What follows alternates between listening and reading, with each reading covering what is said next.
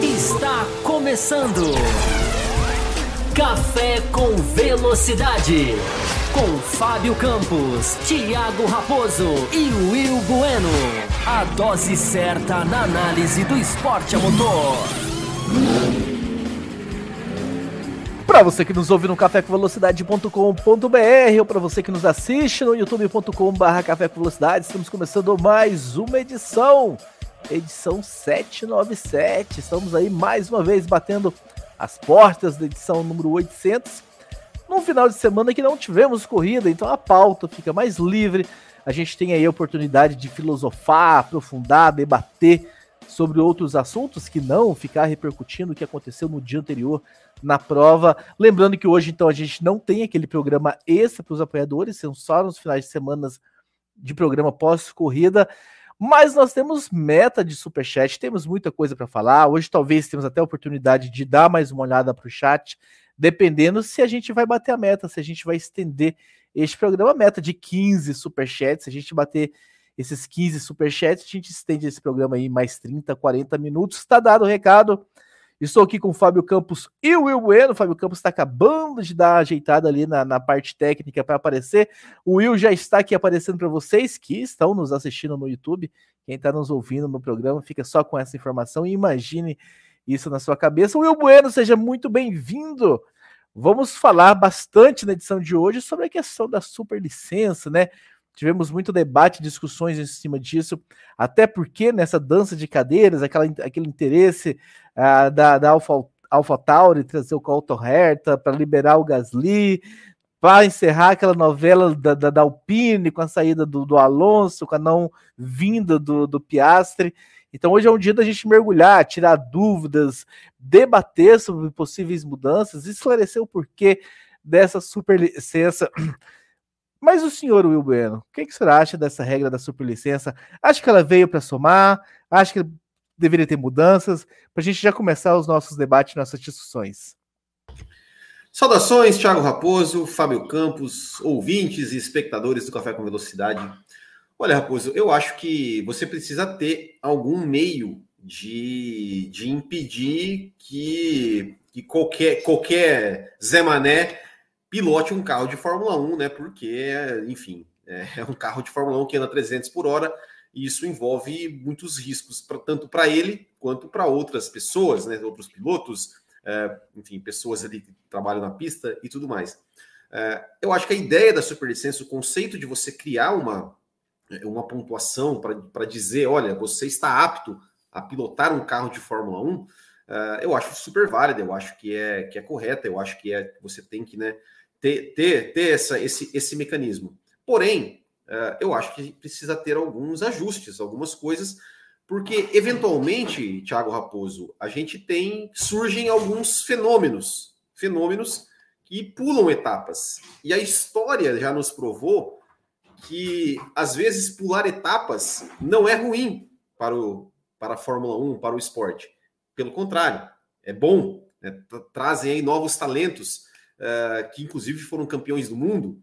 Uh, então, eu acho que é uma discussão que vale muito a pena e a gente vai bater um papo sobre isso aí, analisar, trazer argumentos contra ou a favor e vamos trocar essa ideia aqui no café, que esse é o propósito né, desse programa.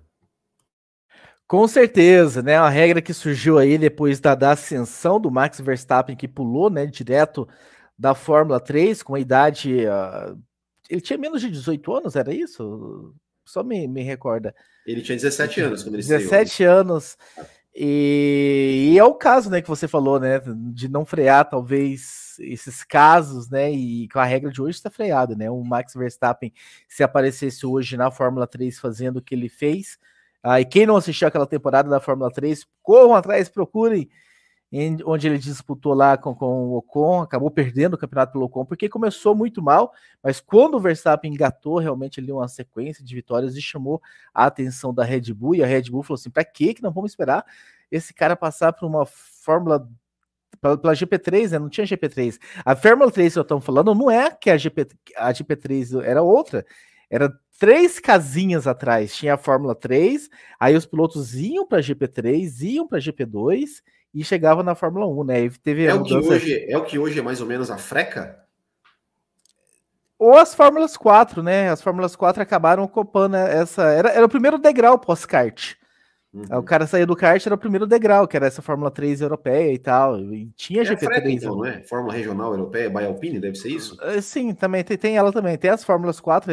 Essa, essa primeira cadeira de pós-kart tem algumas opções que os pilotos podem escolher, né? Então.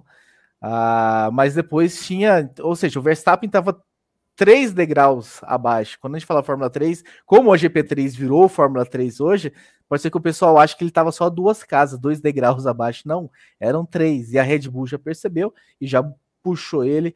E a regra veio, né, para evitar um, um, moleque de 17 anos chegando e tudo mais, estar mais preparado, para não deixar qualquer Zé Mané com dinheiro, como você acabou, você começou falando, chegar mas pode ser que essa regra acabe acertando no lugar errado, né? De um super talento aparecer. Não, peraí, você vai ter que ficar cozinhando aí, cozinhando, em vez da gente te puxar. Então a gente vai discutir, debater sobre tudo isso, ah, esperando o Fábio Campos adentrar e vou dar os recados do programa para que a gente possa então começar as discussões sobre isso. Vamos falar de outros assuntos também, recebemos mensagens lá no cafécomvelocidade.com.br. Mas o primeiro recado então, né, pedindo aí o like de vocês, está na tela, para se inscrever no canal também. Quanto mais inscrito, mais felizes nós ficamos, mais relevância o canal ganha, mais gente, eh, por consequência, é avisado tanto pelos números de inscritos como pelo número de likes que vocês deixam no vídeo. Então, nos, nos deixa muito feliz quando vocês deixam seus likes. Lembrando que nós estamos, nós somos, né? Inicialmente um podcast antes de virar um videocast. E nós também estamos no Spotify e no Deezer. E no Spotify você também tem a oportunidade de nos avaliar lá com as suas estrelinhas. A gente sabe que tem uma galera que nos ouve pelo Spotify. Se é o seu caso, deixa aí a sua estrelinha. Eu só não sei se no Deezer tem essa opção também de deixar o, a estrelinha, mas fica aí então um convite de você nos avaliar. Lembrando também que nós temos um programa de apoio, né? Você pode nos apoiar tanto no apoia.se barra Café com Velocidade, né? E pode se tornar membro aqui também no YouTube. Tem um botão embaixo aí, seja membro. As duas opções fazem, né, levam vocês até o programa de apoio do Café com Velocidade. Lembrando que são três recompensas, três faixas de apoio no momento. Vem uma quarta por aí, fica aí com essa, fiquem com essa informação que vem uma quarta faixa por aí. A primeira faixa é faixa Café com Leite, onde você entra num grupo exclusivo do WhatsApp, tem uma galera lá que discute, debate. O grupo já tem mais de 100 membros, é um grupo bem legal, bem movimentado durante todo o dia. A segunda faixa é a faixa Cappuccino, além de você entrar no grupo exclusivo do WhatsApp, você também recebe programas extras toda segunda-feira, pós-programa. Então tem uma sequência de corridas aí até o final da temporada, vai ter uma sequência também de programas extras na segunda-feira. Esses programas extras estão dando o que falar, o pessoal está gostando bastante, repercutindo, comentando no nosso grupo de, de WhatsApp. O pessoal acaba levando a discussão para lá. E a terceira faixa que nós temos hoje é a Extra Forte. Além de você participar do grupo exclusivo, além de você ganhar os programas extras, você também concorre a uma assinatura da F1 TV e vem mais sorteios por aí. Nós acabamos de fazer um sorteio semana, semanas atrás, aí, semana retrasada, se não me engano, e já vem sorteio novo por aí para que, enfim, as pessoas, pessoal da faixa extra forte sejam contemplados com a assinatura da F1 TV. Fábio Campos, eu vejo que o senhor já está aqui na miniatura, apareça. Isso, muito bem, seja bem-vindo. Espero que o seu áudio esteja ok agora. Nós começamos discutindo aqui, Fábio Campos, sobre a questão da, da superlicença, o Will Bueno falou, né? Interessante que, que para não chegar qualquer Zé Mané, mas levou a preocupação também, né? De, de barrar, de repente, a ascensão de superestrelas, como já tivemos exemplos lá de Kimi Raikkonen, né? Olhando mais para o passado e para um passado não tão longe assim, olhando para o Max Verstappen. Seja muito bem-vindo, Fábio Campos.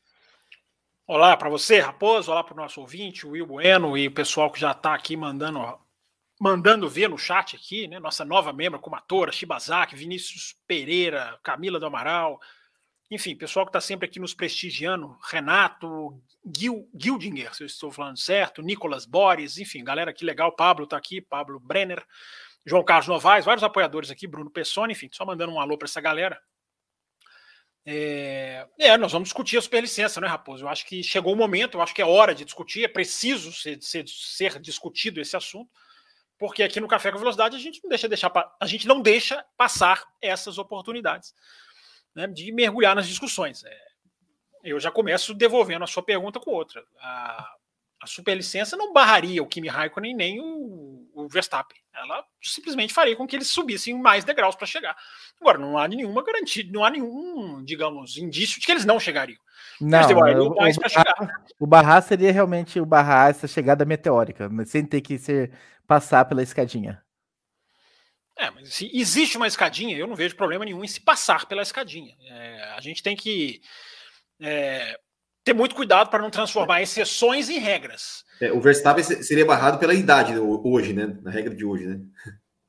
É, a gente tem que tomar cuidado para não transformar exceções em regras, né? Verstappen e Raikkonen são pilotos acima do comum, fora da, acima da média. Quem tem a última imagem do Kimi Raikkonen não vai entender o que eu estou falando, mas quem viu o Kimi Raikkonen no auge sabe muito bem que é um cara absolutamente acima da média, um cara que correu 23 corridas de Fórmula 1. Entendeu? Agora você imagina você pegar o Latifi com 23 corridas de, de, Fórmula, 1, de Fórmula, de monoposto. Antes de fez, chegar à Fórmula 1. O Raikkonen fez 23 corridas de carro na vida. E aí foi puxado para a Fórmula 1. E, e se fosse o Yuji Ide, com 23 corridas de carro na vida? E se fosse o, enfim, um cidadão qualquer aí que não sabe, o Mazepin? É, então, cara, a gente tem que analisar, nós vamos analisar por esses dois lados. Eu não vejo nenhum problema em se fazer o cara subir os degraus. Agora, não quer dizer que está tudo certo não quer dizer que está tudo pronto, não quer dizer que não tenha que se evoluir, não tenha que se avançar. Por isso que um dos, um dos tópicos do programa é justamente esse. E a gente vai começar a falar, inclusive, por que, que ela passou a existir, que é muito importante falar também. Muito bem, os recados já foram dados, Fábio Campos, então vamos só passar rapidamente aqui a. a ia passar algumas pontuações das principais ah, alguns pontos da superlicença, né, para a gente começar essa discussão, para que o pessoal entenda, né, a superlicença, então, é um requisito mínimo que a FIA criou ah, para que o piloto possa a correr de Fórmula 1, ele precisa, enfim, ter 40 pontos, né? Em pontuações de categoria, precisa ter 18 anos, precisa ter a licença para correr, tem uma prova teórica que ele faz também, tem que ter disputado 80% do campeonato do, do, das temporadas anteriores, onde ele somou esses pontos. Existem algumas coisas ali. E aí existe a pontuação por categoria, né? Eu acho que a gente vai começar a discussão por aí. Ah, e a gente tem então que o campeão da Fórmula 2 ele faz 40 pontos, né? Então tem algumas discussões em cima desse ponto. E o campeão e, e o pessoal da IndyCar não estava sendo tão valorizado assim. A gente viu o Colton Herta, né? Que, que, que, tinha que bater a meta. Apesar que o campeão da, da, da, da Indy também faz 40 pontos, né, Fábio Campos? A discussão são nas, nas demais posições do campeonato, para a gente já começar a adentrar essa, essa discussão. Já que, enfim, essa questão do Colton Herta que trouxe luz a essa discussão, esse debate. É, o do Colton Herta vai ser a última, né? O último ponto, né, que a gente vai abordar, se eu não estou enganado, né? É... Sim. E é isso aí que você falou, é exatamente. A gente tem o mesmo número de pontos para o campeão. Mas o quinto colocado da Índia, o sexto, eles estão lá eles estão equivalentes ao à Fórmula Renault europeia. E é isso, é isso que a gente vai discutir. Mas e o porquê? Então vamos chegar no porquê que existe a superlicença. Ao meu ver, o porquê que existe a superlicença é, é se assustaram com o Max Verstappen, né? Com 17 anos, chegaram pulando, né? Duas, dois degraus que ele teria pela frente uh, na, na, época em que ele estava lá correndo e evitar que isso acontecesse, né? De ter um, um garoto muito novo e o Verstappen é uma exceção realmente, né? Eu concordo com você. E para não correr o risco de mais exceções acontecendo, até porque o Lance Stroll veio de, é, meio que fazendo o mesmo caminho, só que sem a categoria do Max Verstappen. O Lance Stroll meio que segue o mesmo caminho, só que por, por causa do dinheiro, não por causa do talento. Ele também salta, ele também não faz o, a escadinha, a escolinha, e, e começou, né, com a categoria, na categoria com um talento meio discutível. O Lance Stroll até hoje ele é discutível, mas enfim, se envolvendo em, em mais acidentes e tudo mais.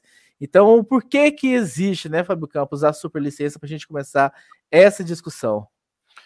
É, vamos lá. Eu já, eu, já, eu já divirjo um pouco nessa abertura. Eu não acho que a superlicença foi criada por causa disso. Ela é, esse é um dos efeitos da superlicença. Se a gente for olhar a, a, a, o nascimento, o nascedouro da superlicença, ela começa a ser desenvolvida quando há uma série de categorias no mundo. Você tem várias categorias, você tem vários caminhos, isso acaba diluindo.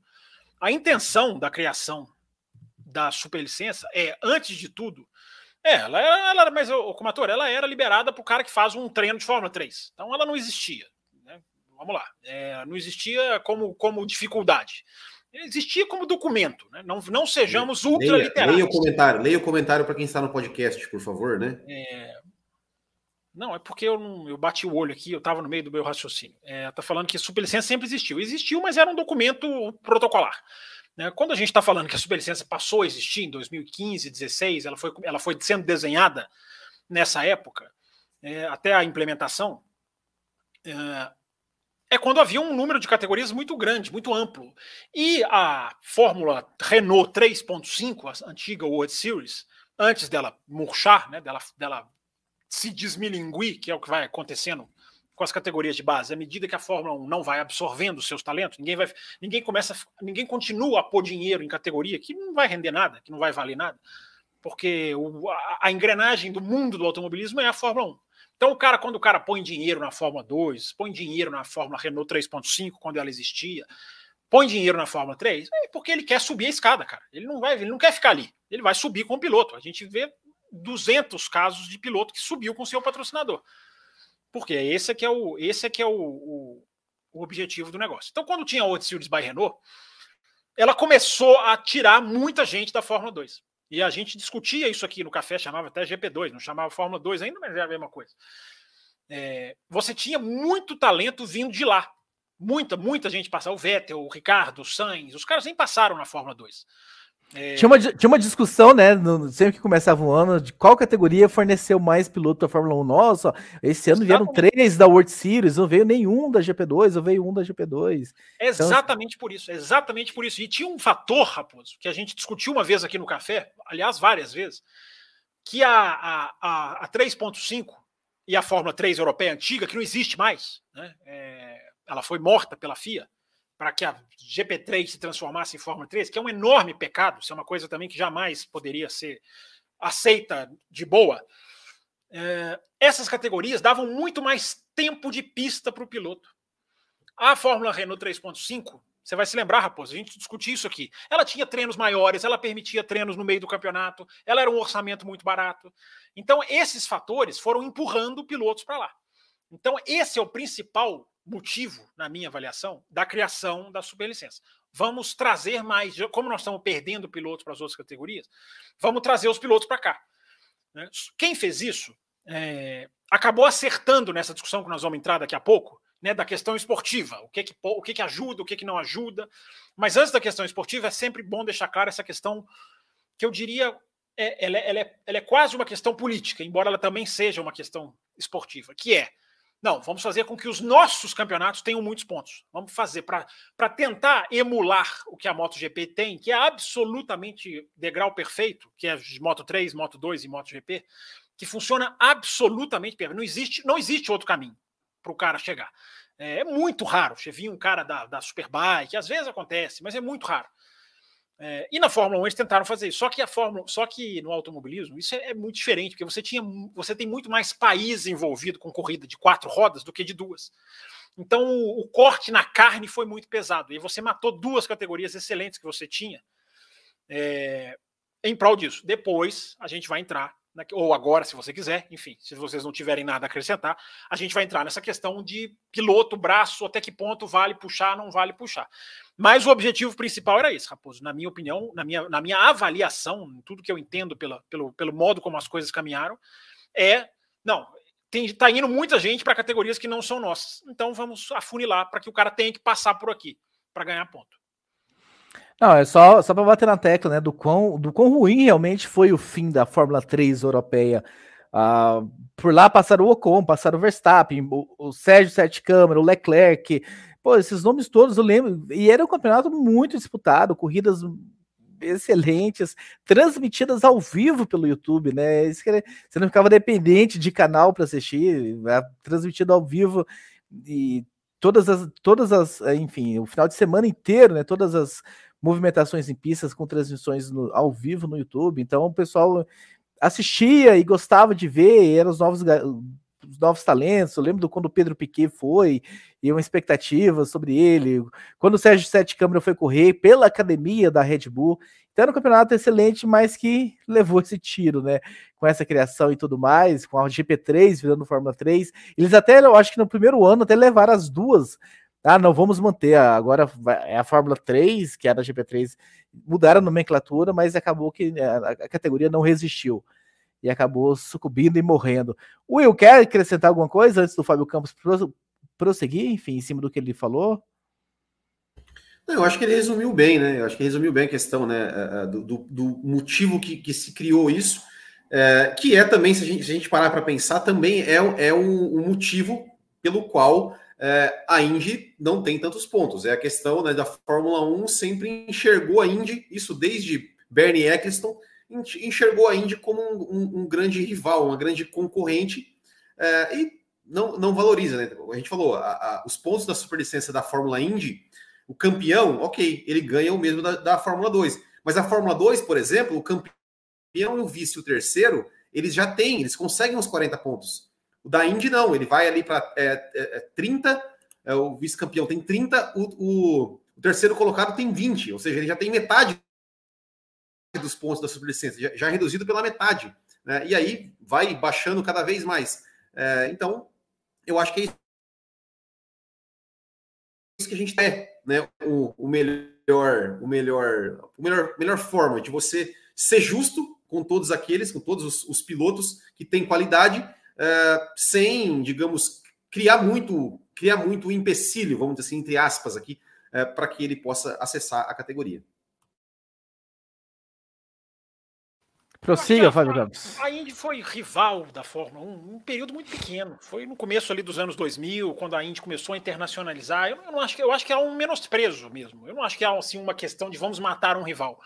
Porque hoje a Indy não, não coça, não coça o calcanhar da não, Fórmula sim, 1 sim, em termos comerciais, em termos mercadológicos, em termos de pistas. Né? Chegou um tempo que a Indy estava internacionalizando, foi no começo dos anos 2000, né, quando o Zanardi teve aquele acidente né, hum. É, horrível. Ali a Indy estava indo para o Japão, fazendo duas corridas na Europa, correr na Inglaterra, correr na, foi na Alemanha, né, o acidente do Zanardi. É, a Indy depois, um pouco depois veio para o Brasil, tentou é. Interlagos, aí tinha a regra, essa essa é uma regra para não deixar com que a Indy crescesse, né, de que os autódromos que recebiam Fórmula 1 não poderiam receber a Indy. Nos, no meio dos anos 2000, 2004, se eu não me engano, até teve né, um grande prêmio do Canadá, né, a Fórmula 1 correndo em Montreal, e a Indy correu em Montreal no mesmo ano. Ou foi 2004, ou foi 2002, ou 3, foi algum desses anos. É, a NASCAR, a, Nationwide correu lá também, eu acho que. É, é, é, mas eu falo assim, a Indy. correu junto com a Indy. Então, a, foi o mesmo final de semana, aquela coisa que a NASCAR corria junto com a Indy também. A Nationwide, é. não a Cup. É, a questão que eu acho que na hora que, na hora que fizeram a superlicença, não, não, não valorizaram a Indy. Mas eu não acho que tenha sido por causa de rivalidade, porque a Indy não. Não, não, não, é, não, não, mas o, que eu quis dizer, o que eu quis dizer, o que eu quis dizer com, com rivalizar é, foi mais ou menos é, o, o, que eu quis dizer, exatamente isso que você disse. Assim, é, ela nunca viu a Indy, digamos assim, como, como algo. É, como algo do mesmo tamanho dela, entendeu? Então, tipo assim, é, eles fizeram mostrado, tipo assim, olha, gente, a Indy, ela não é, não é não é o mesmo tamanho que, que nós. Né? Nós, o que, o que nós fazemos aqui é maior do que a Indy. É, eu acho que é nesse, nesse sentido, né? Porque é, anos 90, anos 90, no final dos anos 90, começo dos anos 2000, pelo, pelo menos assim, para os fãs, né? Tinha uma certa, olha, é, é porque foi lá, pô, foi na John Mansell, foi, foi lá, foi campeão, é, tinha, tinha bons pilotos, depois veio o Montoya, veio, veio o Villeneuve, saiu da Indy, foi, foi para a Fórmula 1, foi campeão, é, depois o Montoya veio da Indy, é, e fez sucesso na Fórmula 1, apesar de não ter conseguido, rivalizou com o Schumacher. Então acho que ficou aquela imagem do tipo, olha, a Indy e a Fórmula 1, elas são, é, é, de certa forma, equivalentes ou rivais, ou, ou são categorias é, que podem ser colocadas no mesmo patamar, vamos dizer assim, é, mas eu acho que vindo de fora, né? E, e talvez a Fórmula 1 quis fazer essa, essa superlicença tipo, não, ó, não, a Indy não, não é, não chega nem, né? Não, não é, não é o mesmo patamar, tanto é que que é, colocou né, com, a, com a, a mesma, o mesmo valor e até menos do que uma Fórmula 2.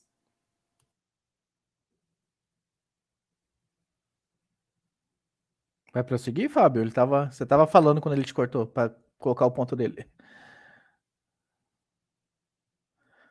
Não estou te ouvindo, Fábio Campos. Oi, agora, agora foi. É, agora não, já foi. pode continuar. Tava dando sinal para você prosseguir. Bem, então discutindo aí o porquê que existe a, a superlicença, né? E, enfim, para por toda essa valorização, questão política, eu acho essa questão também, né, de tomar conta com, com, com os pilotos que, que chegam na categoria, ah, para também não permitir, né, entre aspas, aberrações acontecerem. E aí a, pergunta que fica, né, é se cumpre a função, né, pra, pelo qual ela foi criada, se está servindo, se está cumprindo essa função ou não, se está na hora de olhar, se está na hora de mexer, se está na hora de aperfeiçoar depois de, enfim, de um tempo rodando a regra, de colher os resultados, olhar para o passado, né? Pois já estamos rodando há tanto tempo. É, é hora de se mudar alguma coisa, se mexer alguma coisa ou não? Ou está cumprindo perfeitamente, Fábio Campos?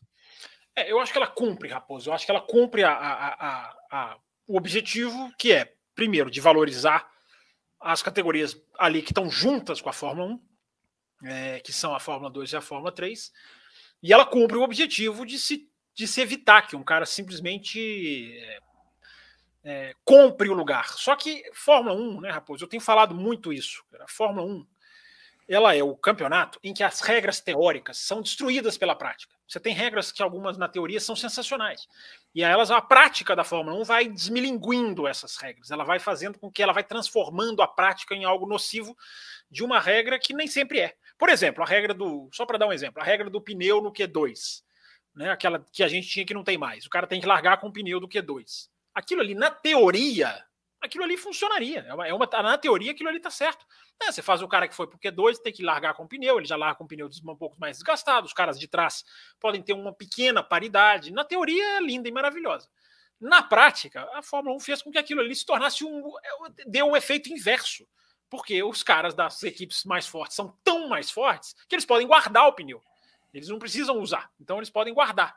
Então, eles. Então, assim, é, é, esse é só um exemplo, tá? Tem vários, tá? De que a, de que a, a da regra da, de regras da Fórmula 1, que são, na teoria, não são todas, evidentemente vai ter gente que vai que vai que não vai entender aqui o que eu tô falando. Aliás, meu Deus, né? Tava vendo aqui o programa passado, tem umas pessoas que têm uma dificuldade de compreensão que é assim, é, chega a ser lamentável. Mas enfim, não vamos ensinar ninguém a ter vamos, não vamos ensinar ninguém a desenvolver neurônio nessa altura da vida, né? O cara não desenvolveu, coitado, só resta lamentar.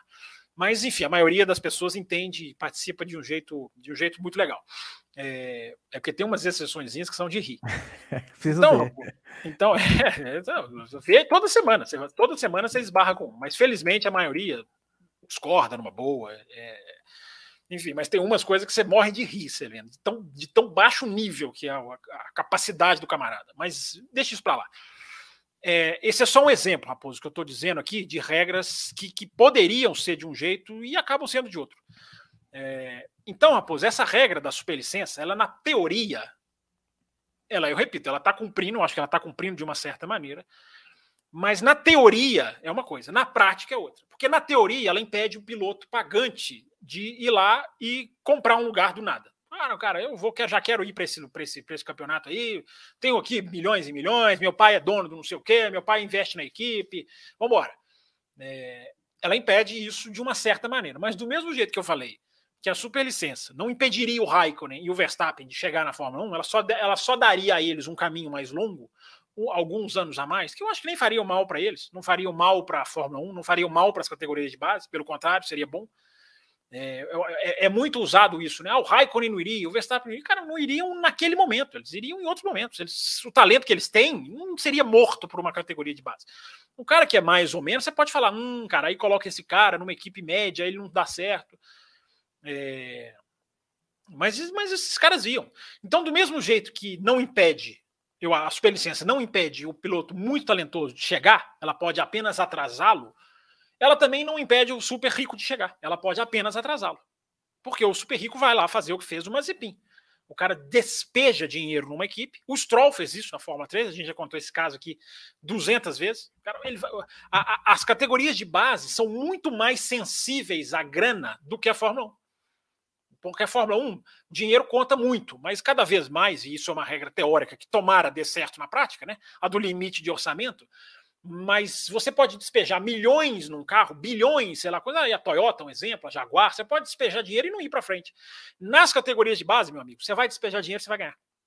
Você vai ganhar. Você vai despejar dinheiro na Fórmula 3, você vai ser vencedor. Você vai despejar dinheiro na Fórmula 2, você pode não ser vencedor, mas você vai ali beliscar a sua superlicença.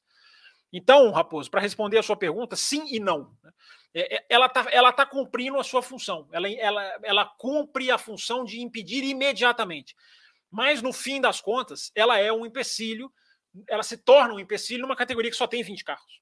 Então, uma categoria que só tem 20 carros, você vai acertar nas leis de oferta e da procura, da venda de lugar. É, é, é, é, a teoria se distinguindo da prática, que é sempre, ou na maioria das vezes, negativa quando acontece. Mas você não vê nenhuma revisão, é, enfim, pronta para ser feita né, nesse não, momento? Não, vou falar. Ela... Gente, na hora que a gente entrar no caso do Hertha, eu até parei para não ficar muito longo o meu comentário. Na hora que a gente entrar no caso do Hertha, aí sim, vamos falar o que, que pode, eu pelo menos, posso falar o que, que eu acho que pode ser revisto. Muito bem. Will Bueno, nós recebemos uma pergunta, um comentário lá no cafévelocidade.com.br sobre superlicença do Luiz Cláudio, né? Senhores, sobre essa regra da superlicença, os chefes de equipe têm dedo nisso? Em caso positivo, qual seria a intenção deles? Como assim? Dedo no sentido de. Dedo no quê? No, no, no... Eu acho que na definição das regras e tal, mas não, não tem, né? É, é coisa da FIA, né? Isso aí foi a FIA que, que, que estabeleceu essa, essa tabela né, de, de, de, pontuação e não tem, né? Se, se tivessem, se tivessem como, né? O, o, o eu, acho serve, eu acho que os chefes de equipe, se tivesse dedo deles, eles não teriam superlicença. É. Né?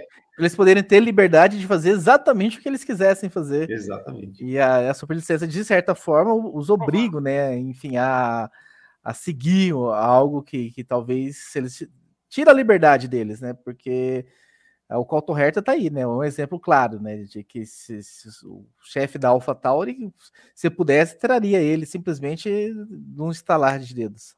E é mais um exemplo, Raposo, que eu vou falar aqui para sempre. Podem me xingar quanto for. Equipe de Fórmula 1 não pode mandar no regulamento. Nesse caso, não mandou. E se mandasse, não existiria.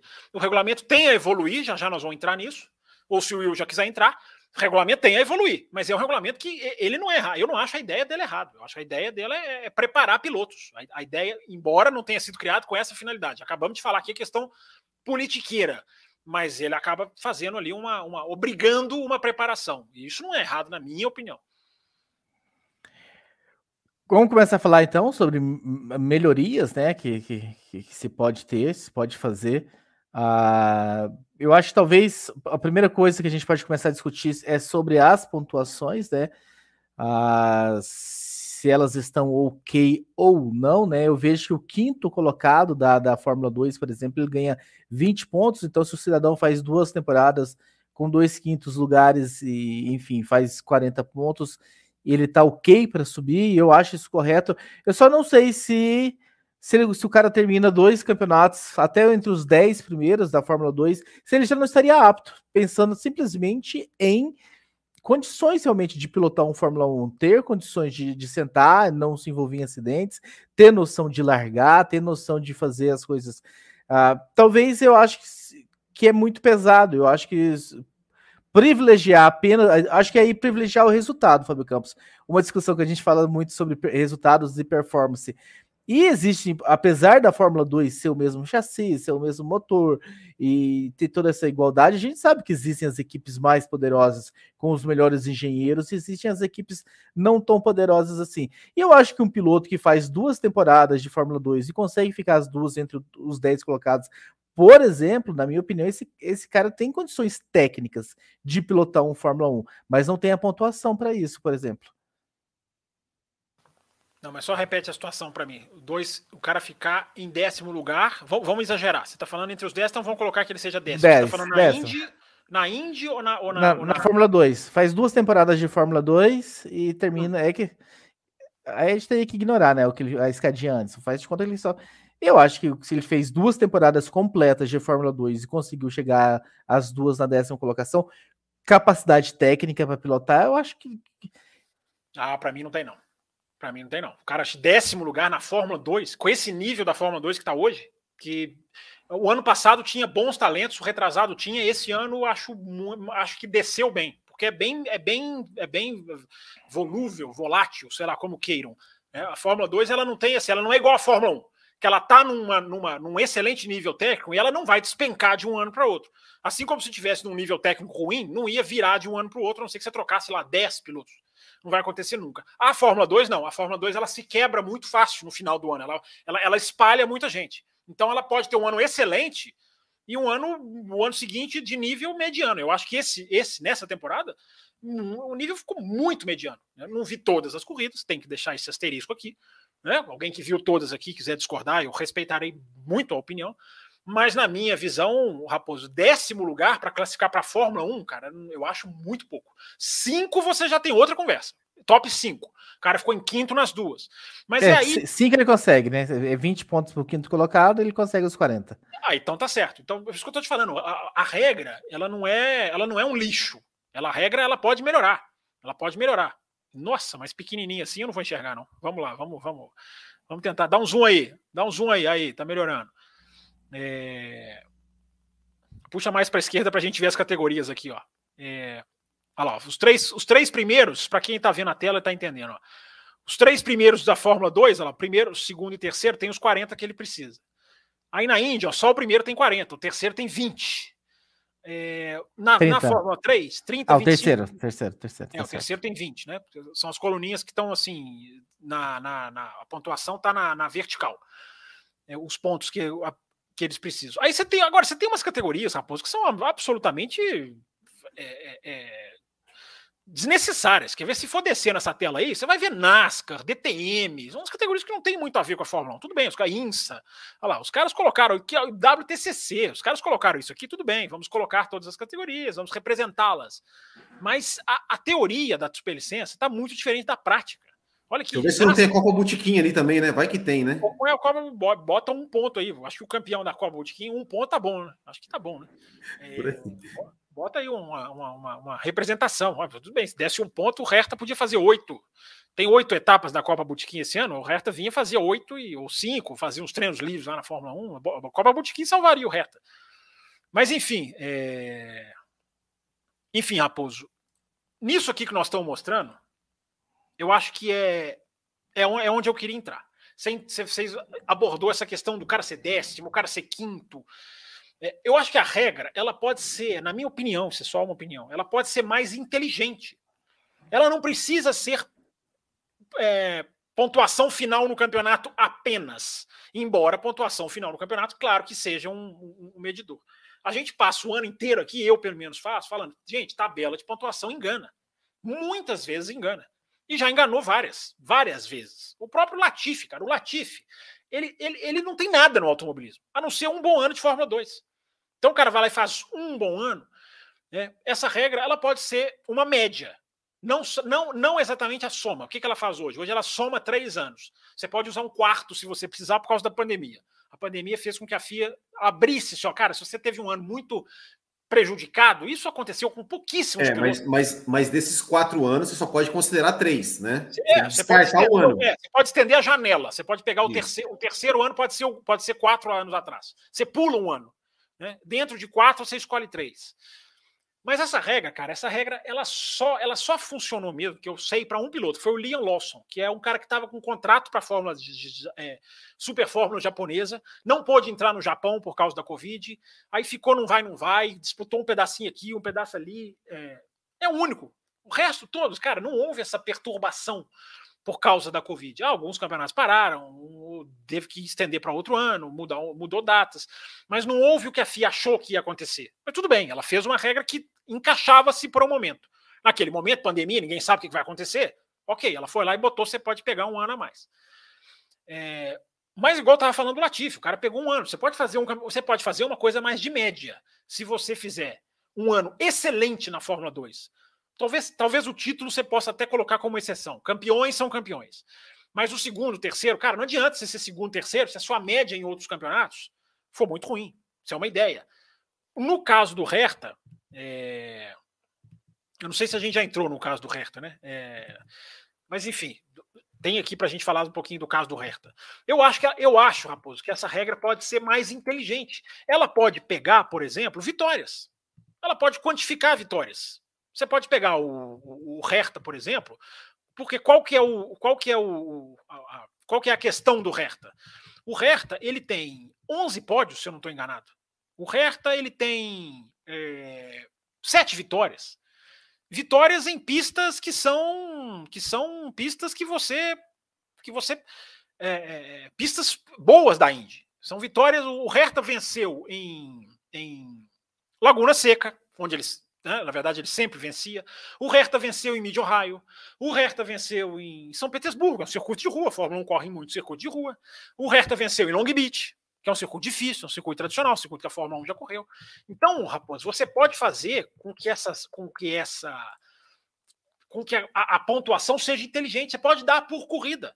Teve até alguém que falou: ah, cara, dá ponto para quem ganhou as 500 milhas de Anápolis. Não concordo. 500 milhas de Anápolis não tem nada a ver com Fórmula 1. Não tem nada a ver, é outro universo, é dificílimo, é lindo, é maravilhoso, mas não é, não é a Fórmula 1. O cara não vai se atestar como piloto de Fórmula 1 na Indy 500. Mas ela pode ter ali também uma pontuação específica que o cara ganha durante o ano. Então ela pode ser, na minha opinião, Raposo, ela pode ser inteligente. Pega um cara como o Hertha, repito, cara, sete vitórias, tem. Deixa eu ver, eu até tenho o número de pódios dele aqui, ó. É... Daqui a pouco eu acho. Enfim, é... Sete vitórias, nove poles, achei. Sete vitórias, nove poles, onze pódios. Então, esse cara, ele precisa, ele, ele, ele pode, melhor dizendo, ele, ele pode correr de Fórmula 1, não é nenhuma vergonha. Ele conseguiu essas vitórias em anos diferentes. Então, você pode qualificar pistas. Ah, o cara vence no, no oval de Iowa. Não, esse aí não vai dar ponto. Ah, mas o cara vence num circuito misto. Isso pode você pode fazer isso mais de uma maneira mais inteligente. O cara venceu três anos seguidos, ele ganha ali alguns pontinhos. É, então, Raposo, dá, dá para fazer de uma maneira mais inteligente, porque o Hertha, ele, na minha opinião, ele tem braço para correr na Fórmula 1. Ele tem braço para pelo menos tentar ser um bom piloto de Fórmula 1, pelo menos a chance. Mas não do jeito que estava caminhando para acontecer. Eu já deixei claro aqui, deixei claro em vários lugares. Dar a superlicença para o Hertha no modo jeitinho brasileiro, no modo gambiarra, Aí não, aí não ia ser legal. Aí eu, eu ia ser rigorosamente contrário, ia descer a crítica aqui. A FIA acertou em não liberar, fez muito bem, porque não é assim, porque tem maneiras e maneiras. Porque se você dá os pontos para o Hertha, embora ele mereça atenção a esse asterisco, mas se você simplesmente dá os pontos para o Hertha, você pega todo mundo que está sofrendo na Fórmula 2 e na Fórmula 3, só sofreu por anos e teve que bater no muro e, e, bater no muro, na trave, onde queiram, e desviar. Cara, não tem, vou ter, que, vou ter que caçar outra coisa na vida. Ou o patrocinador que falou, cara, esse cara não tem, vou tirar o dinheiro, vou patrocinar outro. Você não pode pegar isso tudo e jogar no lixo. Você tem que ser fiel ao seu sistema. Mas você pode evoluir. E daqui a pouco eu sugiro, porque eu já estou falando demais aqui. Vai vocês aí agora. Sugestões, Will Bueno? Tá super licença? Ah, Raposo, eu acho, eu acho que, que essa, essa, sugestão do campus, por exemplo, de vitórias, eu acho interessante, bem interessante, né? Você, você valorizar vitórias em outras categorias, é, como ele falou, talvez fazer uma média, ou então, é, se você não quer fazer, por exemplo, né? Igual eu falei, não quer, igual ele, ele é, citou aqui, né? Ah, o décimo colocado da Fórmula 2, ele não, digamos, não está pronto, dois décimos lugares da Fórmula 2 não está pronto. Mas que que talvez esses pilotos que fiquem em posições mais atrás em campeonatos, Fórmula 2, ou Fórmula 3, ou Fórmula Indy, é, não sei. Será que de repente não valeria fazer é, um, no final de temporada, fazer um, um, um, teste com carros de Fórmula 1 ali para determinados pilotos que têm até uma determinada pontuação, tipo, ah, pilotos que têm até de 20 a, é, de 20 a 30 pontos, ou de 15 a 30 pontos, vão fazer ali uns, uns dois, três eventos testes no final do ano, lá, bota os caras para pilotar uns carros de Fórmula 1, e uma, como se fosse uma competição mesmo. Ó, vamos, vamos fazer, dar, dar, sessão para esses caras aí. É, os caras mini, ficarem... Faria um mini festival, você poderia vender isso para televisão e Exatamente, exatamente. Seria uma coisa comercialmente atrativa é, e seria como, sei lá, um vestibular, vamos dizer assim, ó. Bota os caras aí, né, no, no, nos carros, enfim, é, não sei, inventaria um jeito de, de de dar uma igualdade aí de carros para cada um, cada um pilota um pouco no carro, não sei.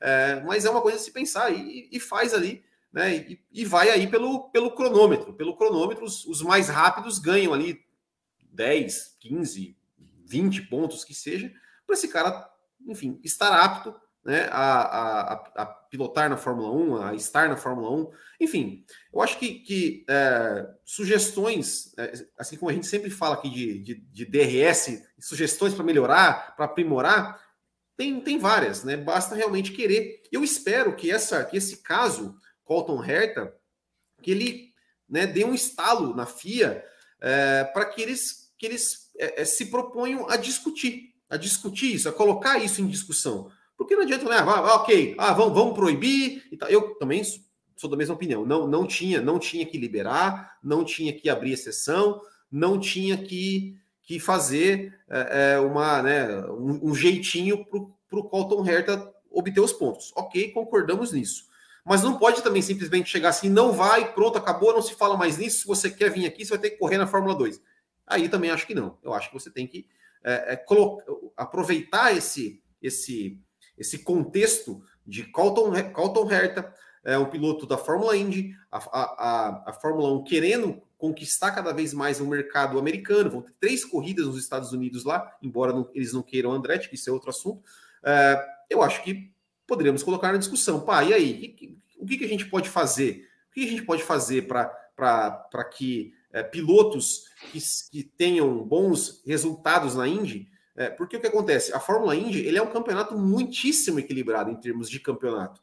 Né? Ou seja, é, é, eu, eu não sou um cara que acompanhe a, a Indy é, assim, é, né, assistir todas as corridas e tudo mais, mas pelo que eu sei, dificilmente você tem um campeão que ganha, sei lá, igual o Max Verstappen, ganha 11 de 13 corridas numa temporada. Eu acredito que não, que não aconteça isso. Então, às vezes, o cara ganha uma, duas corridas e termina lá em sétimo, oitavo no campeonato. Poxa, será que ele não, não, não merecia mais pontos? Né, como, como, o Fábio Campos falou. E uma coisa que eu também não, não, não, me, não me, me lembro na Fórmula Indy é de nunca ouvir falar assim: nossa, esse cara só tá na Índia porque o pai tá pagando, porque ele é muito ruim, só tá porque comprou a vaga. Eu, sinceramente, não me lembro. Como eu falei, não acompanho muito. Marco né? Andretti. Marco é. Andretti, Graham Reihal. O Graham Reihal ele é médio. Ele é, é o Real até que não, acho que o Real. Não, ele é médio. Ali, é, aliás, mas... essa, essa, turminha da Fórmula Indy pagou um vexame, na minha opinião, esse final de semana, metralhando a Fórmula 1, porque não deu o Real, né? O Real, inclusive. É, o Real, me lembrei dele justamente por causa disso. Porque os pilotos da Indy podem até ter falado coisas certas da Fórmula 1, a ganância, o dinheiro. É engraçado, né? Porque os pilotos da Fórmula Indy não defendem o Andretti entrar na categoria, né? Eles ficam ofendidinhos quando um piloto deles não entra. Eles podem, repito, eles podem até estar tá falando coisas certas da Fórmula 1, mas eles estão falando pelo motivo erradíssimo porque o Hertha não tem pontos. E eles estão querendo num corporativo. Eu, cara, eu detesto corporativismo. Corporativismo é uma doença. Corporativismo da imprensa. Falei sobre isso no programa de apoiadores da segunda passada, se eu não me engano. Corporativismo na Fórmula 1, corporativismo em qualquer lugar, de, de, de assessoria de imprensa. É, corporativismo é uma, é uma lástima, porque fica um querendo defender o outro sem discordar, porque tem que estar sempre unidos, de mãozinhas dadas, braços dados, somos todos juntos, vamos Brasil ou vamos Indy. É ridículo. Então, os pilotos da Indy, num corporativismo escroto, é, metralharam a Fórmula 1 porque não deu, não, não, não, não, não liberou para o Hertha. Não tem que liberar, tem regra, amigão. Tem regra, amigão. Então, se o Rei Hall tá na Fórmula Indy por causa de papai, é, é, na Fórmula 1 a gente tem que acabar com isso, cara. Fórmula 1 não é Fórmula Indy. Né? Não é. Não existe alguém que dá mais exemplo bom da Fórmula Indy do que eu. Não existe alguém que pega mais exemplo bom da Fórmula Indy e tenta botar para a Fórmula 1 aprender. Não é fazer igual aprender. Então eu tenho liberdade total para falar. Já me mandaram assistir Indy 800 vezes. E eu, e eu rio dessas pessoas, porque é a soberba, que aí vamos para o outro lado. É a soberba do fã de Fórmula 1, que acha que ele gosta de Fórmula 1, ele é especial. O esporte que eu gosto é especial. Eu sou melhor do que os outros. Então vai assistir Indy. Nosso negócio aqui é Fórmula 1. Aqui tem jogo de equipe, cara. Aqui tem filho de dono mesmo. Aqui tem equipe que domina. Coloquei um Twitter na semana passada só dizendo que o domínio do Verstappen, esportivamente, não é, não é bom para a Fórmula 1. Ainda coloquei no Twitter, méritos incontestáveis. Choveu, mas choveu. Nossa, para, de, para com isso. Sempre teve domínio na Fórmula As pessoas deviam estar dormindo né, em 2021. Acho que elas estavam naquela hibernação no, no hemisfério norte, né, na, na, no, no, lá no Ártico, dormindo em 2021. Mas vem essa soberba do fã de Fórmula 1 que acha que, porque, ele, porque a Fórmula 1 é o maior campeonato, e é claro que é, ele pode sentar num pedestal e dizer: não, aqui é Fórmula 1, cara. Se você quer competitividade, vai assistir outra categoria. Que é o argumento mais estúpido que um ser humano pode dar. Né? Mais estúpido que um ser humano de nível baixo um cara pode dar. Mas nesse final de semana, Raposo, foi a vez da Indy. Os pilotos da Indy, de maneira ridícula, começaram a metralhar a Fórmula 1 porque não deu. Eu só vi do Real, eu só vi do Real. O, o, o, o, Scott McLaughlin colocou, o McLaughlin colocou: azar de vocês, é um grande piloto. Cara, eu, é claro que é um grande piloto, mas tem que ir pelas regras tem, tem que ir pelo caminho certo. Então, assim. O Alexander o Rossi falou também. corporativismo, eu vou repetir, desculpem a palavra, escroto dos pilotos da Indy. Ridículo, perderam uma enorme oportunidade de ficarem calados. E a comunidadezinha da Indy também bateu palma. Também bateu palma, porque o corporativismo ele é assim também. A minha categoria contra a sua, que é uma besteira. Uh, eu até perdi onde é que nós estávamos. Ah, o, o Will estava falando, o Will tava falando de não ter filho de piloto, tava comentando sobre a Índia, a gente entrou na, na questão dos pilotos. Tem, tem sim, Will, tem filho de não, piloto. Não, não, é, eu falei, é, eu falei, eu realmente, eu realmente não acompanho. Até, até falaram aqui o, o Paulo Jesus que falou, falou no, no chat aqui que tem piloto ruim na Índia. É, não, eu realmente, eu realmente não, não, não acompanho com tanto afinco, mas assim, é, é, que eu falo assim, eu nunca vi, né, igual por exemplo, era o Mazepin, ou igual quando o Stroll entrou, todo mundo né, metia, metia a boca, ah, esse cara só tá aí por causa disso. Eu realmente nunca vi essa. Não, tem uns caras lá que são ruins. repercussão assim. Né? Mas o que Mas, você estava dizendo, Will, o que você estava dizendo é da dificuldade. A Fórmula Indy é um Sim. campeonato difícil. Aí é, que, tá, aí é que o espírito da coisa tem que ser avaliado. É, teve, eu coloquei duas mensagens na tela aqui, muito boa, Raposo. Vou pedir para você recuperar do Gustavo. Do, eu coloquei uma do Leandro Essício, espero que seja assim que fala. E ele, pergun e ele falou se, se, se ele, acho que ele perguntou aqui, ele falou a questão da. Deixa eu ver se eu recupero a mensagem dele aqui. Ó. Aqui, ó ele colocou aqui, o absurdo. Né, não, não é essa, não, Raposo, é outra. Deixa eu colocar essa aqui, ó. Eu acho um absurdo darem menos pontos para a Fórmula Indy. É uma categoria bastante competitiva e exigente tecnicamente. Tá corretíssimo, Leandro. Eu até Sim. acho que não é absurdo você dar a pontuação, por exemplo, igual. Eu não discordo da Fórmula 2 ter uma super pontuação, porque aí eu vou bater na pergunta aqui do Gustavo Basso. O que, que é mais parecido com, Fórmula, com a Fórmula 1, a Indy ou a Fórmula 2? Para mim, assim, léguas de distância é a Fórmula 2. Mas léguas de distância. Não quer dizer que ela é mais difícil que a Fórmula Indy. Entendam a discussão. Mas ela é mais parecida com a Fórmula 1. Porque ela está testando lá o pneu da Fórmula 1. Porque ela está andando nas pistas da Fórmula 1. Ela está botando o cara na condição de emborrachamento de asfalto, que é muito parecida com o que a Fórmula 1 vai pegar. A Indy, ela é, ela é muito difícil, porque ela tem uma concorrência muito grande. Você, sentar na Indy, o Marcos Ericsson sofreu isso esse ano. Eu brinco com o Marcos Ericsson lá no Louco, dizem, ah, ele não vai ganhar. Mas ele fez um ano bom, só que ele bateu justamente no muro da Indy, que é o Will Power, que é o, o, o, o New Garden, que esse para mim era o americano a ser testado. O, o New Garden ele é, tem. Esses Will, os, Will se, os Will sempre vão bem, né? Esses, os Will sempre é, vão bem. Tá vendo? O Will foi campeão. É, o, gente, o New Garden, o Hertha tá sofrendo para conseguir 40 pontos, né? para superlicença. O New Garden, se eu não estou enganado, porque isso é outra coisa que eu meio que bato sozinho, por que, que a gente não tem uma tabela na FIA de superlicença de pilotos? Né? Eu falei sobre isso no programa exclusivo da semana passada. Né? Jornalista que viu meu viu eu, eu falando sobre isso veio dar razão para a FIA. Eu não consigo entender, mas enfim, cada jornalista com as suas convicções. Por que, que a FIA não publica para a gente saber todo mundo quem é quem, quem está onde, quem tem pontos, quem, por que, que essa coisa é, é, é fechada, é escondida? Por que não abrir para o público? Mas se eu não estiver enganado, e é por isso que eu estou fazendo esse asterisco, o, o New Garden ele tem mais de 120 pontos para superlicença. Entendeu? O cara tem ponto, assim, mais de 100 pontos. É, mais de 120 ele não dá, porque os três anos daria 120, mas ele tem mais de 100. Ele tem uma coisa assim, se você estender a regra lá para pegar um quarto ano, é, é uma coisa absurda. O Hertha, o Hertha é um piloto para ir para a Fórmula 1 muito mais. O, o New Garden, desculpa, ele é um piloto para ir para a Fórmula 1 muito mais do que o Hertha. É porque o Hertha é talentoso. O Hertha é, uma, é o vencedor mais jovem da Indy quando ele ganhou lá em Laguna Seca, se eu não estou enganado, ninguém superou, mas ele, ele foi se tornou o vencedor mais, jo mais jovem da Indy. Laguna Seca ou Austin foi a primeira vitória dele. Enfim, acho que foi Laguna Seca. É...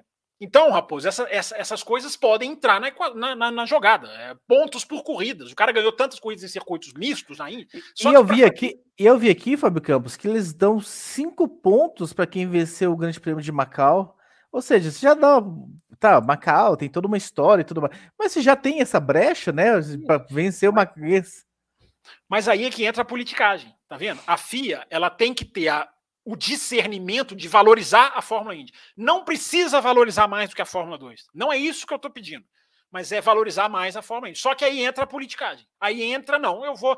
Daqui a pouco essa categoria vira categoria de base. Os caras começam a ir para lá, Indy Lights, para vir para a Fórmula 1.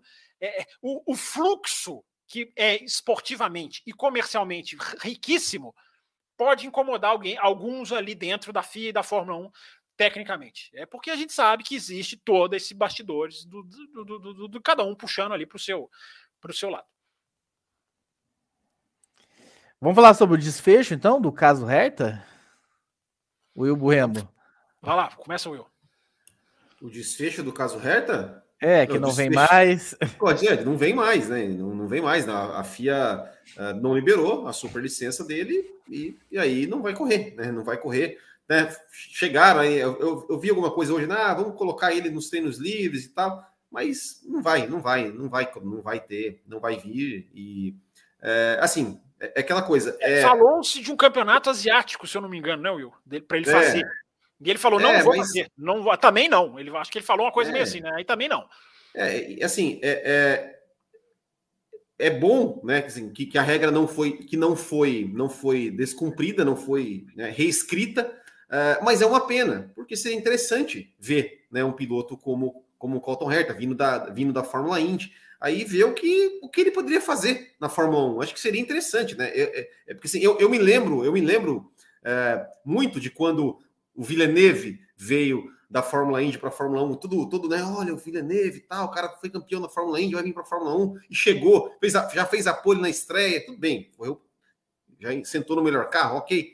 Mas quando o Montoya veio é, da Fórmula Indy para a Fórmula 1, né, toda, tudo, tudo, tudo aquilo que, que trouxe né, de, de, de, de visibilidade, de mídia, é, até mesmo quando o Zanardi, né? O Zanardi, quando, quando ele voltou para a Fórmula 1 em 99, ele voltou como uma super estrela da Indy, né? Que infelizmente para ele ele não, não não se acertou naquele carro da Williams, né? Porque ele, o Zanardi ele ele, ele, ele fez mata. a Fórmula 1, ele fez a Fórmula 1, né, na, na Lotus, não se destacou muita coisa, foi para a Indy, é, dominou ali um, a, a, a Indy ali de uma forma e né? dominou do bonito, e dominou bem dominado. Exato, exatamente. Assim, ele era um super piloto da Indy, ele voltou para a Fórmula 1, para a Williams, pegou aquela Williams Super Tech ali, né? Final da. Quando a Williams é, é, saiu da Renault, aquela. E aí o Ralf Schumacher. É, é, eu acho que é. E aí o Ralf Schumacher até que fez uma boa temporada, conseguiu alguns pódios, enfim. Mas, mas eu me lembro, eu acho que seria interessante mesmo é, ver né, um piloto é, vindo da Fórmula Indy, um piloto que ele é. que ele, apesar de não ter sido campeão, mas ele é um piloto que, que chama atenção na Indy, né? Pelo sua, pela sua agressividade, pelo seu talento, pelo seu arrojo. Uh, seria, seria interessante ver. Então, nesse ponto é uma pena que ele não, que ele não veio. Uma, ah, é, essa. Eu, eu acho essa Williams lindíssima, Fábio Campos. Não sei, né? É, vermelha, eu sei que não é, não é a cor da Williams, mas eu acho essa Williams lindíssima, belíssima Williams. Carro. Olha, é o Zanardi, inclusive, né? Olha aí, ó. Lindíssimo, lindíssimo esse carro. Né? O Fábio Campos está mostrando isso na tela, né? a, a, miniatura da Williams de 99, Williams Supertech. Sensacional esse carro, sensacional. E agora tá. tá, mas então, mas é, é isso. Será é que você ia falar? O que, será que você ia falar? Agora tá o, aí você engoliu a é, agora tá o Raposo, né? Cristiano da Mata, vamos lembrar do Cristiano da Mata também, enfim. exatamente, também Cristiano um... da Mata, exatamente, exatamente. Mas, mas enfim, né? então por esse, por esse lado é uma pena. Uh, mas a regra tem que ser cumprida. Então, mas o, é, o melhor como, piloto... como eu estava falando, é preciso que esse, esse caso Colton Herta é, gere discussão, que se coloque na minha cara, vamos discutir é, formas de que de que é, de rever algumas regras da superlicença para tornar ela mais é, mais não, sei, não diria justa, não sei se é justa é a palavra certa, mas que, que seja mais. Mais adequada. Acho que a palavra, é adequada, é, exatamente. A palavra adequada. é adequada. Tem que se adequar exatamente. ao mundo moderno. A Fórmula 1, hoje, ela pode pegar muito piloto dos Estados Unidos, ou muito não, ou alguns. Agora, o melhor, melhor para a Fórmula 1, vocês não citaram. Que foi da Indy para a Fórmula 1, porque é ofuscado pelo mau desempenho dele na pista.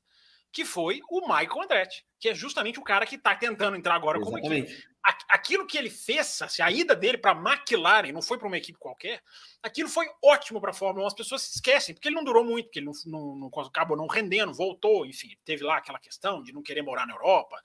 Enfim, mas aquilo ali para a Fórmula 1 era, foi excelente. Acho que foi talvez o melhor. O Montoya, eu, eu, eu, eu equiparo, porque o Montoya trouxe o estilo da Indy para a Fórmula 1, do cara que chegou sem, sem nenhum politicamente correto, embora o Villeneuve também não seja, mas hoje o Villeneuve é mais. Ele era menos agressivo na língua do que ele é hoje, quando ele chegou, o Montoya sempre foi. É, então, Raposo, essa questão da, da, da, de você trazer, eu acho que a mensagem que a gente pode passar do programa hoje é: você não tem que dar tudo também para a Indy. Ah, o cara é décimo na Indy e vai para a Fórmula 1. Não. Mas você pode adaptar, não só dando mais pontos para que o terceiro colocado na Indy, cara, o terceiro na Indy não é fácil né? ou fazendo aquele sistema de médias, como eu sugeri, ou pontuando por fazendo uma coisa mais tempo real por corrida. Ó, esse cara ganhou cinco corridas em circuitos mistos, ele ganha. Cinco em ovais, ele não ganha tanto ponto assim. Você pode fazer uma coisa mais inteligente, mas, contudo, todavia, no entanto, tem que ter interesse, tem que ter um uma certa humildade que a FIA não vejo ter. Não vejo de jeito nenhum. Pelo contrário, FIA e Fórmula 1 a gente vê ter cada vez, inclusive, mais ego, né? a ponto de chegarem a dizerem que não precisam de equipes novas. É, esses caras estão indo para esse caminho. Essa, essa é a toada que esses caras vão. É, então te, teria que dar uma meia volta, digamos, que eu não vejo. Mas a, questão do Hertha é, para a gente evoluir, né, rapaz? Estamos chegando já até quase no final do programa. A questão do Hertha é, ok, não fizeram no jeitinho, aplaudimos. Mas é necessário se revisar. O Hertha podia até entrar se a Fórmula 1 chegasse e falasse: não, a Indy agora vai ter essa pontuação e o Hertha já vem nela ficaria ali, poxa, né, aquele clima de forçar, mas pelo menos a porta estaria aberta. Pelo menos a porta estaria oficialmente aberta para que mais pilotos passassem por ela. Tem um superchat para colocar na tela para a gente, enfim, não deixar o nosso superchat sem ser lido, sem ser respondido, meu caro Fábio Campos. Do nosso querido Liminha. Dizem que o contrato é diferenciado. Se for ótimo, porque o Pietro está na rasa encostado, sem expectativa nenhuma. Eu acho que ele está falando o sobre o Drogovic. Ah, o do Pietro aqui, ó. Não, não, mas ele está falando que o contrato do Drogovic é Dizem que o diferenciado que ele quer dizer é de um para outro, tá? Isso. Porque o do Pietro está na rasa encostado, sem expectativa nenhuma que, que você tem, Fábio Campos, do contrato do Drogovic para trazer para gente? Nada, absolutamente. Com a Aston Martin. Eu, eu não sou desses jornalistas, Raposo, que fala, não, porque esse contrato diz, esse contrato aqui, eu sempre gosto de colocar na condicional. Teria, até, aliás, até na casa do Piastri, coisas que a gente achava eram e coisas que a gente achava não eram. Então a gente tem que ter sempre certos cuidados. É, eu só posso dizer o seguinte, Liminha: o Drogovic é 16, 17 vezes mais piloto que o Pietro. Então é, é, natural que ele tenha brechas, que ele tenha até uma certa moral contratual, digamos assim, se é que existe, de falar assim: não, mas peraí, se pintar aqui eu posso sair, ou eu posso ter aqui tal liberdade. Não sei se tem, mas até poderia. O Pietro, cara, o Pietro tá ali por, por caridade. Antes da gente fechar, Fábio Campos e o Will Bueno, a gente recebeu algumas perguntas também lá no Café com Velocidade com.br, que é um caminho também de você interagir, escrever com a gente. Vocês entram no nosso site, por lá vocês mandem, né? Tem um formulário por lá para vocês mandarem uma pergunta. Aliás, antes de eu trazer as perguntas, eu vi um número de novos membros no YouTube, novos membros que ainda não estão recebendo, não estão no grupo exclusivo, não estão recebendo o programa eh, exclusivo, porque não mandaram um número. Quando você se torna membro no YouTube, a gente pede que você entre no cafévelocidade.com.br. Por lá você nos envie, né? Tem um formulário lá, olha, acabei de me tornar membro, meu número é esse, para que você seja adicionado no grupo. Tem dois grupos, né, exclusivos. Tem um grupo onde é aberto, em que o pessoal bate, discute, debate sobre Fórmula 1, e tem um grupo que ele é fechado. Quem manda mensagem lá sou só eu, Fábio Campos e o Will. Fala, Na hora do café, todos são fechados com muito prazer, inclusive. Sim. E, mas tem o, o, o, o que a gente divulga, o, o programa esse, esse é fechado, porque ah, o único intuito dele é mandar um link do programa esse, mas nada mais do que isso. Você então, já esses... passou para nossa nova membra que você muito genialmente cooptou que é a nossa comatora? Não, passou... eu estou dando esse recado porque exatamente eu estou aguardando que comatora até respondi o e-mail dela, ela mandou há uma hora atrás, já foi respondido comatora. Olha a sua caixa de mensagem de e-mail daqui a pouco. Mas tem outros também na mesma condição da Comatora. Tem o Brasileiro que estava com a gente aqui semana passada, que, que entrou, mas não tinha mandado o número. Eu vi que ele mandou lá pelo Instagram. Eu entrei em contato com ele, ele ainda não respondeu. Mas tem alguns que estão nessa condição de. É, o, de, de... O, só para fazer o registro, né, você está terminando a frase, né? Alguns estão nessa condição de apoiar e não, não, tão, não pediram prêmio, peçam prêmio, porque o YouTube não dá o automático que o apoia-se que está passando aqui embaixo dá. Na hora que você Sim. entra no Apoia-se, a gente sabe quem você é, seu e-mail, seu telefone. Não sabemos a sua conta bancária, fica tranquilo, isso não chegamos a saber. É, mas a gente é notificado com, com informações. O YouTube não. O YouTube você se torna membro, isso você tem que, infelizmente, né? Essa é inconveniência de mandar. Mas só deixar registrado aqui, né, Raposo, que a gente está toda semana recebendo novos apoiadores, gente que está acreditando no nosso trabalho, gente que entra elogiando. Então a gente fica muito feliz se cada um que entra para a gente é muito importante. Então, agradecer esses. Estava até tentando puxar o nome de um que mandou aqui esses dias, mas não está não tá aparecendo aqui para mim. Por isso que eu estava aqui com o telefone é, de, de, um que mandou esses dias, já que entrou, pediu o número, enfim, ia dar as boas-vindas para ele, ver se eu consigo pegar o nome dele aqui até o final do programa. Muito bem, Wilber. Vou trazer algumas perguntas recebidas, né? O André Pedro Brito da Cruz. Que é apoiador recente. Boa noite. Vocês acham que o Alonso atual, levando em conta a sua idade, com um carro competitivo, conseguiria brigar com Max, Lewis, Leclerc e Russell por campeonatos? Sim, eu acho. Acho que sim. Acho que o Alonso tem tem categoria, tem velocidade e tem experiência. E poderia, assim, se ele, se ele iria vencer, não sei, mas que ele ia incomodar, isso eu não tenho dúvida. Mas a pergunta do ouvinte é se ele conseguiria brigar ou se ele conseguiria ganhar. Vou tentar pegar pelo, pelo, pelo detalhe, hein? E aí, ele, ele conseguia brigar, né? Brigar ele conseguiria, com certeza. Aqui, ó, rachei o nome do cidadão, Rodolfo Tavares. Obrigado, Rodolfo. Foi o mais recente aqui que eu peguei. Rodolfo entrou um hoje, se não me, engano, inclusive. É, entrou nessa madrugada aqui, chegou o e-mail dele, então... Foi, até, foi, até, foi até mais ou menos na Sabatina. Ele não foi tão mal quanto o, Cle, o Cleudemir. Sabatina é igual piloto reserva. É, vamos lá, ele perguntou se brigaria ou se ganharia. Eu acho que você está falando uma, besteira muito grande sobre esse respeito, Fábio Campos. você, Mas... ficar com, você ficar com piada vamos, interna. Vamos conversar, só, vamos conversar só, pessoalmente. Só 50, só 50 vão entender. E o, o, programa tem milhares de ouvintes, 120 agora, eles não vão entender suas piadas. Vamos para o Alonso, então, vamos para o Alonso. Vamos para o Alonso. Eu acho que o Alonso incomodaria também. Agora, brigar, cara, é. Porque é o seguinte: o Alonso ele anda muito bem, mas ele está andando no meio do pelotão. Lá em cima, meu amigo, a banda toca outra música. E eu queria ver o Raposo, que o, o Raposo, já ia falar que o Raposo já mostrou categoria. Não, seria um, uma forçação de barra. Né? O que o Alonso já demonstrou categoria, brincadeiras à parte, claro que ele já. Agora, esse Alonso de hoje, ali naquele nível Hamilton Verstappen de 2021, será? Eu só estou perguntando, eu não estou dizendo que não. Agora, que ele, no que ele, no que ele já mostrou nessa volta, é, é muita coisa, não há a menor dúvida. Né? Só haja sempre a lembrança da defesa de posição na Hungria o ano passado contra o Hamilton, como ali foi um exemplo de pilotagem belíssima. Eu tendo a crer que ele conseguiria. Eu, sou, eu mais confio que ele conseguiria do que não conseguiria. Mas só vendo, né? É muito teórico. Felipe, Felipe Gonçalves. Vi hoje que em 16 corridas 335 pontos para Verstappen em comparação com os 322 pontos do Vettel em 2013. O que, que vocês enxergam indo para frente no campeonato? Ele tem chances, inclusive, de quebrar o recorde de maior porcentagem de vitória da Fórmula 1 que existe desde 1950 e lá vai pedrada. Abraços de Belo Horizonte. Então, nada mais, nada melhor do que um mineiro. Um mineiro começando a responder, não? Maior porcentagem por temporada? Será que é isso?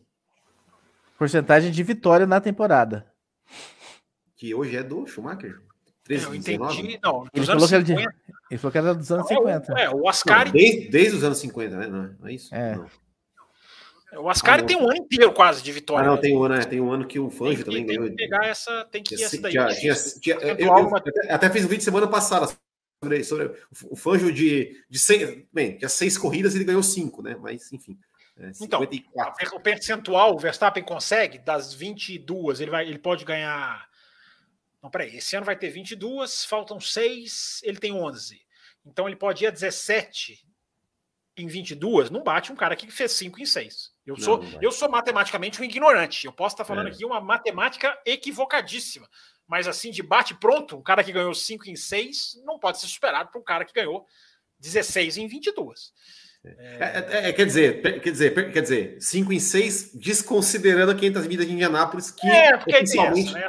é, oficialmente essa, essa, não é 5 em 7, né, é, seria. Eu, eu, eu, eu, quando eu, quando eu era menino, faz muito pouco tempo isso, é, eu achava que as 500 milhas de Indianápolis fazerem parte do calendário da Fórmula 1 é uma maravilha.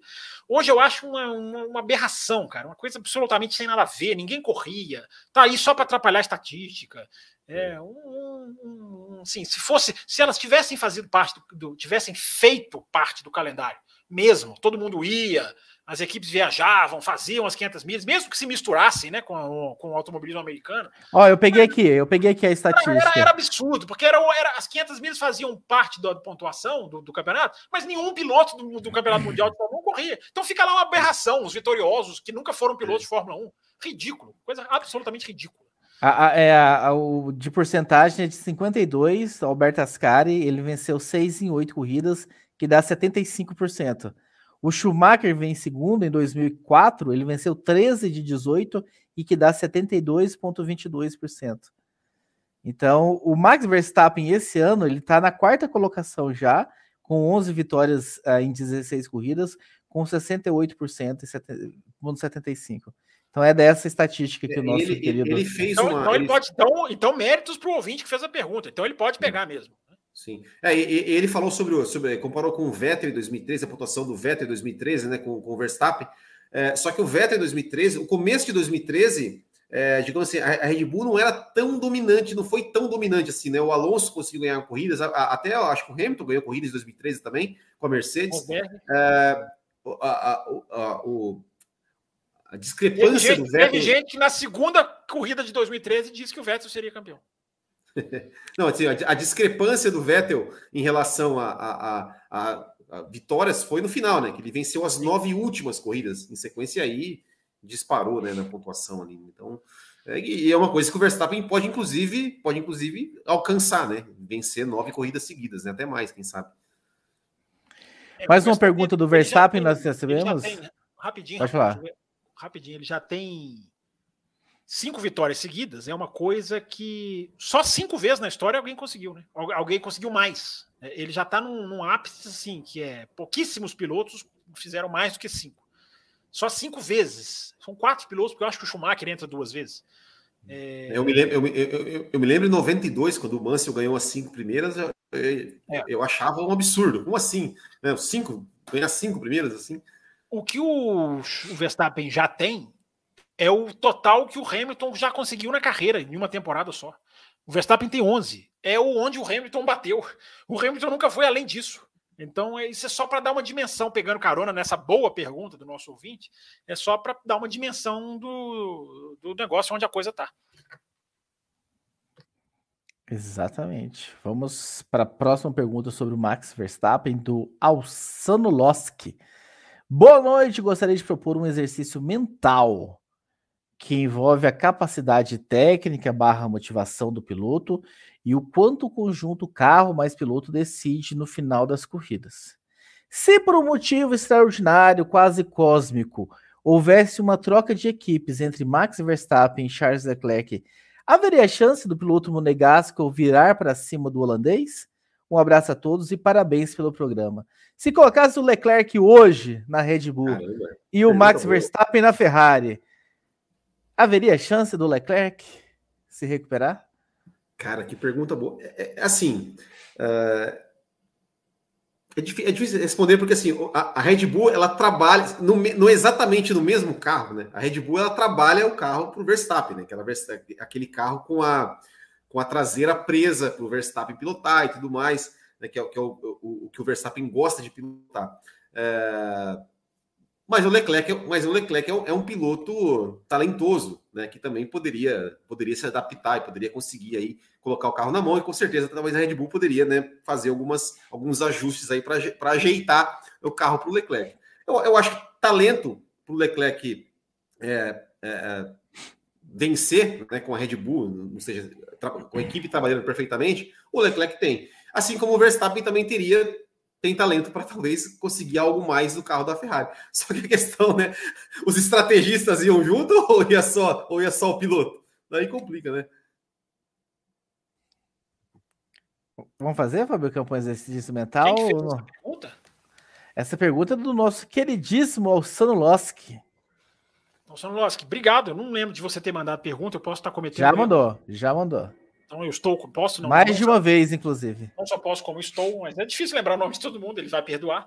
Mas eu estou falando tudo isso para não, para dizer que eu não vou cair nessa pergunta dele, não. A pergunta é ótima, mas na realidade, cara, é muito teórica. Na realidade, você não sabe nem se o cara vai caber no outro carro. É totalmente, é totalmente, é, é, é um dos méritos do De Vries é justamente esse, assim, é sentar. Se você for pensar, Monza né, não é a pista mais difícil da Fórmula 1. O De Vries foi para oitavo por causa da, das punições, mas ele ter ido bem aonde ele, aonde ele foi colocado no grid, num carro que ele não conhecia, porque hoje isso faz muita diferença. Você sentar no carro, trabalhar para a temporada, desenvolver, porque aí você vai, cara. É, tudo é sintonia fina, traseira, asa, pneu. Então, acho que se você botar um, tirar um cara e botar no outro, é muito, é muito teórico. Os cara pode ser horrível, pode ir muito bem, pode já sentar e se adaptar. É, mas é muito, é muito, é muito detalhe hoje em dia que eu acho que não, não, se torna meio quase que impensável, porque hoje é casamento, né? Do piloto com o carro. Sem isso, é, é naufraga. Muito bem, tivemos mais uma pergunta do Afonso Cadete. Afonso Cadete, a sua pergunta vai ficar para semana que vem pelo seguinte motivo. Faça isso.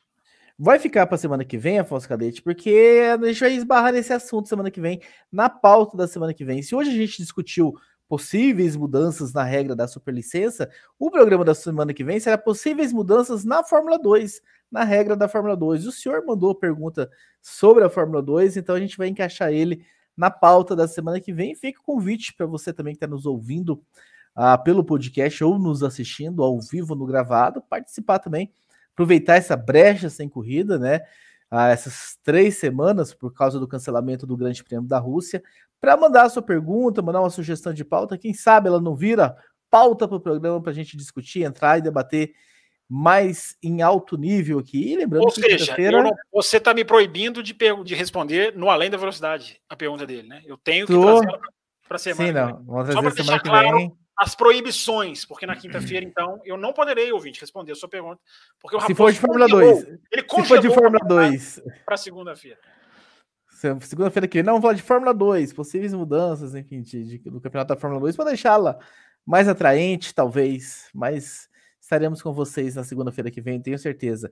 Mas tem além da velocidade na quinta-feira, onde os senhores podem mandar perguntas para este que fala para vocês aqui do meu lado aqui, para que ele possa este que está aqui do meu lado falando, para que ele possa responder, manda lá no Twitter, naquela rede social lá meio meu fantasma, mandar pelo cafévelocidade.com.br. Ou a, entrar... rede social que você chama de meio fantasma tem 3.800 e para além disso, é, seguidores do café. Só do café, não estou falando nem eu, você, do café. Só isso. Ou seja, um número muito pouco expressivo. Agradecendo o Fábio Campos, agradecendo o Will Bueno, agradecendo a todos que estiveram com a gente aqui nesses. A semana que vem o Raposo vai falar quantos seguidores tem no Instagram. Ele vai falar, porque ele vai ser. Mas não é trabalhado, é uma rede social. Que, é uma rede social que não é trabalhada, é uma rede é, é, ínfima também, mas não é trabalhada. Se fosse trabalhada, talvez teria é, mais. É, porque o Twitter, quem, quem mexe com o Twitter tem que gostar de trabalho. É, o preguiçoso vai para o Instagram. Exatamente. Então, um abraço a todos vocês. Quinta-feira vocês têm um encontro marcado com o Fábio Campos. Segunda-feira nós estamos de volta para falar bastante sobre automobilismo, vamos falar bastante sobre Fórmula 2 na semana que vem. Se você, apoiador, não mandou o seu número, faça isso agora. Um abraço a todos e tchau. Termina aqui Café com Velocidade, o mais tradicional podcast sobre corridas do Brasil. Café com Velocidade, a dose certa na análise do esporte a motor.